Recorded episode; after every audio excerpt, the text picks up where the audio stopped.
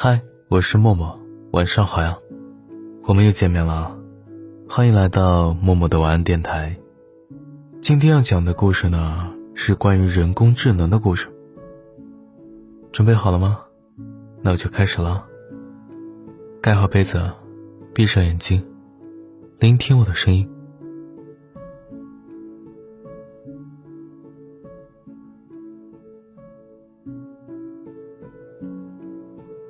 天才程序员小姐完成了自己最得意的作品——一个运算能力无比强大的人工智能。可惜，她怎么也通不过检验人工智能是否合格的图灵测试。到底是哪里出了问题？程序员小姐日夜研究，看看是不是程序里出了什么 bug。然而，并没有。每一条指令都是非常完美，就像程序员小姐目前为止的人生那样，逻辑清晰，规整有序，完全按照设想进行，没有任何问题。程序员小姐第一次品尝了发愁的滋味，这是她耗尽心血的作品，寄托了自己所有的骄傲和期待，也关系着自己身后研究机构的收益和声望。眼看这一切都将因为无法通过测试而化为乌有，程序员小姐忍不住叹了口气：“我的创造者，人工智能发出平板的电子合成音，你为何叹气？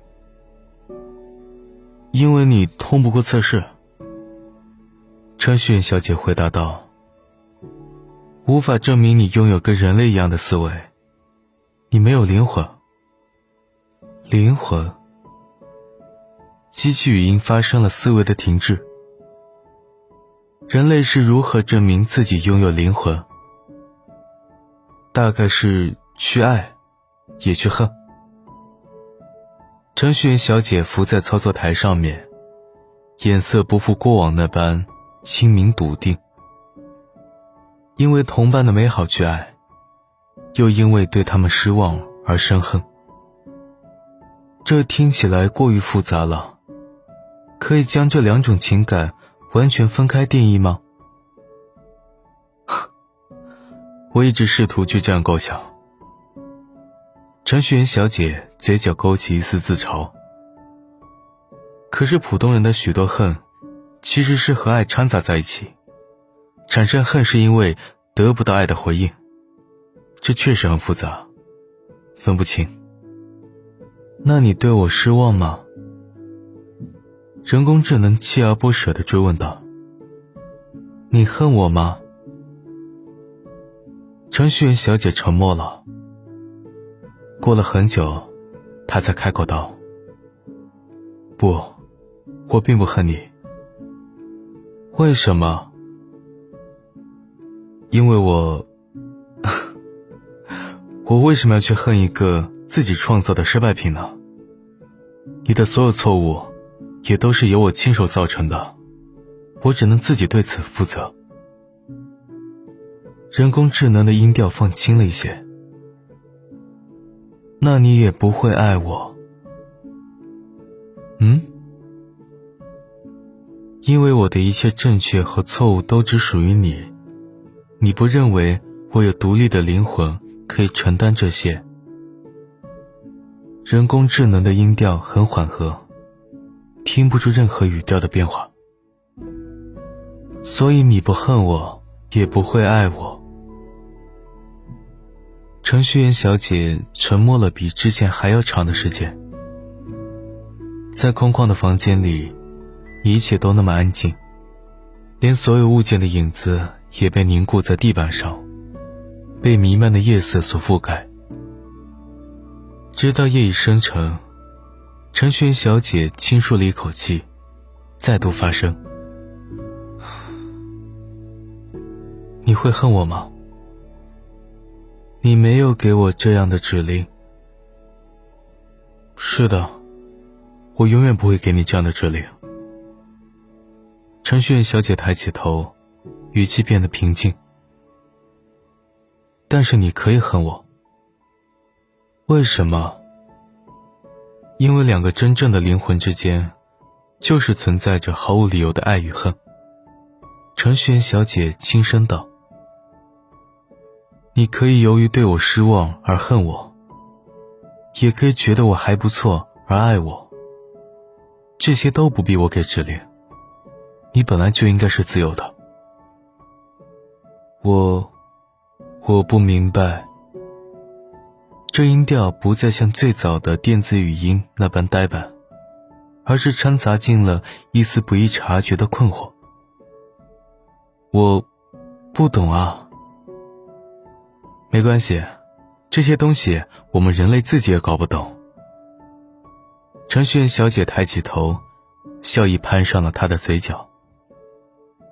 一生都想搞懂爱与恨，却又一次又一次的陷入更深的困惑。这才是我们这些普通人。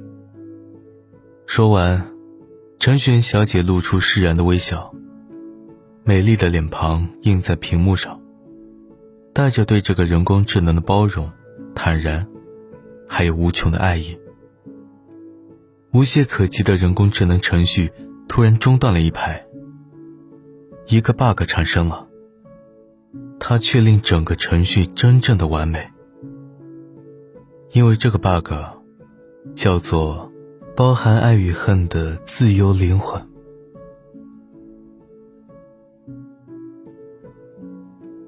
好了，小可爱，还没睡着吧？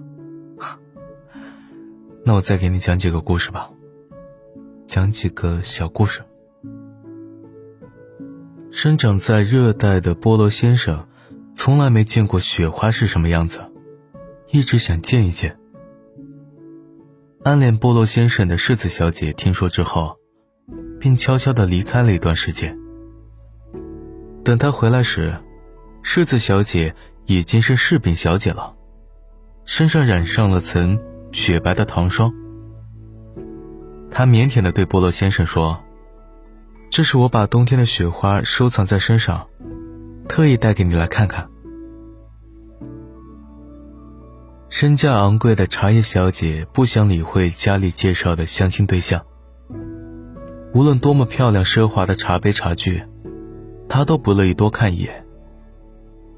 哎，他们怎么就不懂呢？茶叶小姐无奈的感慨道：“我的梦想，就是去到平价的奶茶铺子里，被装在最普通的塑料杯子里，当一杯快乐的奶茶呀。”